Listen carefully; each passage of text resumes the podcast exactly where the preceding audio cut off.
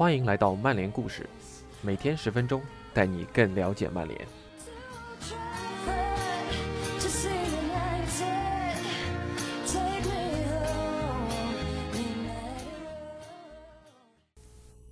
今天曼联故事的主人公是我们的巴西中场弗雷德。故事的名字叫做《梦想成真》，来自于我们的曼联官网。那到底弗雷德是的什么梦想成真了呢？让我们来听今天的曼联故事。我的梦想成真了，相信我，在我成长的过程中，罗纳尔迪尼奥是所有巴西孩子心目中的偶像。实际上，不只是孩子心目中的。他是所有巴西人的偶像，而且永远会是。对我来说，他是足球史上最好的球员。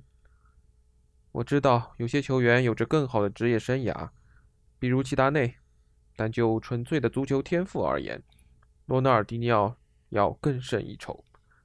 他的技巧更为出众，他是一名热爱派对的顶级球员，这让他成为所有巴西人的偶像。我认为不仅仅是巴西人这么认为，很多足球界的人也都是这么认为的。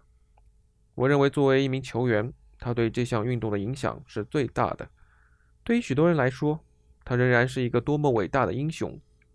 所以，想象一下，当我还是个小男孩时，他的兄弟阿西斯成为了我的经纪人，这对我来说有多么的激动人心。这意味着我经常会出现在阿西斯的办公室，这让我在那儿遇到过小罗很多次。经常坐在那个办公室里的人只有我和所有人的英雄小罗。兄弟，我该死的梦想成真了！我的梦想是从贝洛哈里桑塔开始的。我有一个美好的童年，我喜欢我成长的街区。小时候，我大部分的时间都待在那儿。我家离米内罗体育场很近。当我还是个孩子时，我想着长大后能到那儿踢球。我充分利用了自己的童年时光。换句话说，我一直在街上踢球，和我的小伙伴们一起。我会跑到朋友家，对着他们的窗户大喊大叫，把他们叫下来，然后我们一起上街踢球。这简直太棒了！每当我回家，回到我的社区。我和我的家人会花时间到凉爽的广场上，或者去附近的湖边散散步，那也很棒。所以我的童年回忆都非常美好，尽管我们只是大城市中卑微的一个小家庭。你们都知道巴西人很喜欢足球吧？我们简直是为之疯狂。我四岁时，爸爸把我送进了一所足球学校，从那时起，我就一直在进步。我开始踢有组织的比赛，有时候是十一人制的，有时候是五人制的。在一场五人制比赛中，学校里一位曾为米内罗竞技效力过的健身教练问我，是否想去米内罗试训。当时我是他们的铁杆球迷，当然我就去了。十岁那一年，我参加了我主队的试训，那可是巴西最大的俱乐部之一，所以我还是有些紧张的。我知道我有潜力。知道我有为之效力所需要的一切能力，所以我尽己所能地展现自己，最终通过了测试，被他们录取了。从那以后，事情开始发生变化，我开始不断的转会。在我十五岁搬到阿雷格里港之前，我在米内罗竞技待了几年，我从未离开过自己的家乡，这是一段艰难的经历，但也是很好的经历。开始阶段很难，所以我希望妈妈和我一起去。她同意了。为此，她换了工作，跟我去阿雷格里港。这真的帮了我的大忙，她帮了我很多。第二年，我去到巴西国际俱乐部，一切变得顺利起来。我去到了一家大俱乐部，开始以职业球员的身份踢球。我还给他们留下了很好的印象。然后。命运开始不断的给予我惊喜。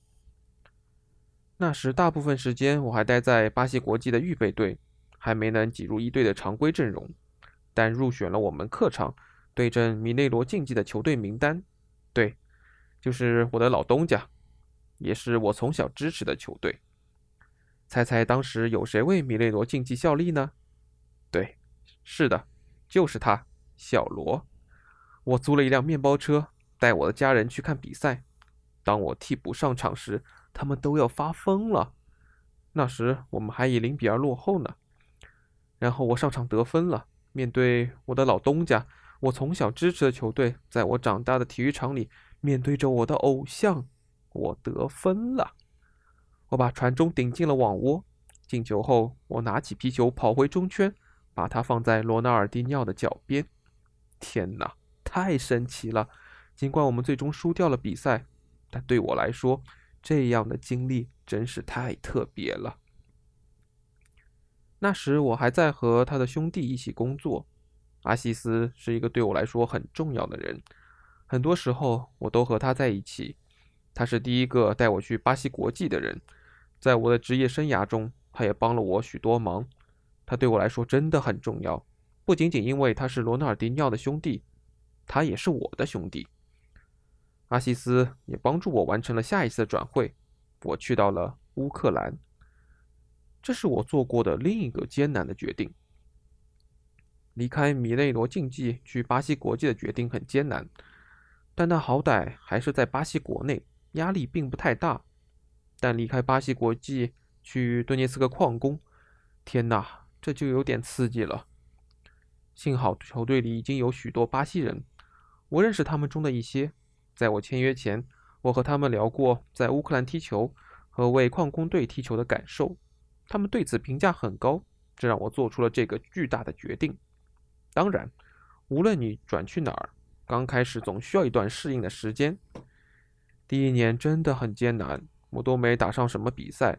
离开巴西去欧洲，比赛方式的改变意味着我必须要去适应。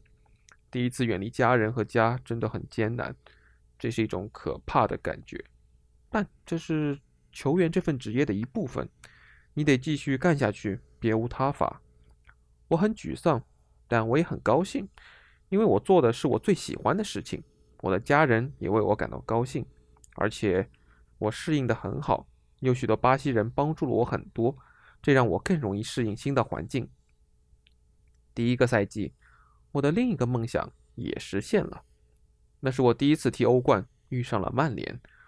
我们阵中的所有巴西人都想在老特拉福德踢球。我们了解曼联的一切，了解俱乐部和球场背后的历史。我们都想上场踢这场球，每个人都想和这样一个传奇的俱乐部比赛。在我的成长过程中，和小伙伴们踢实况足球的时候，我总是会选曼联。所以我习惯于控制费迪南德、范德萨、贝巴、吉格斯、鲁尼、斯科尔斯等等这些顶级的球员。所以对我来说，去老特拉福德和吉格斯、鲁尼、费迪南德踢比赛，兄弟，也许我没法体会和他们并肩作战的幸福，但至少我和他们比赛过了，这让我很开心。我在中场直接对位吉格斯，作为人墙，我挡住了他的一个任意球。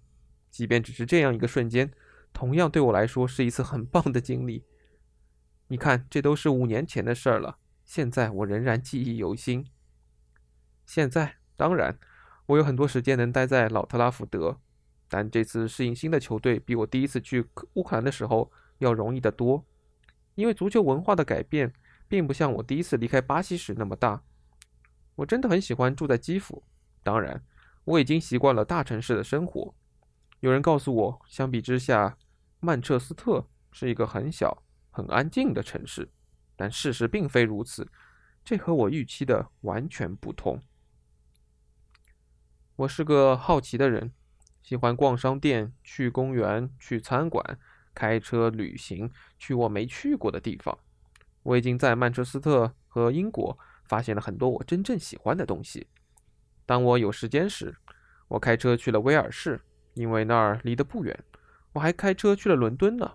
我认为曼彻斯特是一个伟大的城市，英国是一个伟大的国家。我在这儿安顿得很好，真的很享受现在的生活。当然，不仅仅是我，和我一起的还有我的妻子莫尼克和今年早些时候出生的儿子本杰明。他们让我感到幸福。成为父亲是我生命中的另一个阶段，是我迈出的重要一步。重任在肩，但本杰明带给我的只有喜悦。所有的父亲都想给他们的孩子最好的生活，这就是我要努力去做的。你还必须教育他们很多东西，传授他们智慧，这也是我要做的。随着他的成熟，在未来，我希望他成为一个伟大的人，一个谦虚的人。通过把这些经验传授给我们的孩子，我们作为父母也得到了提高。当然，当好一个父亲是很困难的，你要学习。更衣室里很多小伙子最近都有了孩子，我们可以互相帮助，一起谈论孩子们，谈论在家里和家人在一起是什么感觉，如何相处和孩子们相处。对我们所有人来说，能同时经历类似的事情挺不错的。本杰明还没有去现场看过球，他只能在家看。等天气暖和一点，他就能到现场看他老爸踢球了。我都等不及了。对我来说，家庭就是一切。它与足球息息相关。通过足球，我能够帮助我的家庭，所以他们相辅相成，缺一不可。我经常和我在巴西的家人聊天，他们总是为我加油，为我感到骄傲，为我有幸为世界上最好的俱乐部效力而感到自豪。他们和我一样，为我的梦想能够不断成真感到自豪。以上就是今天的曼联故事。感谢您的收听，我们下周再见。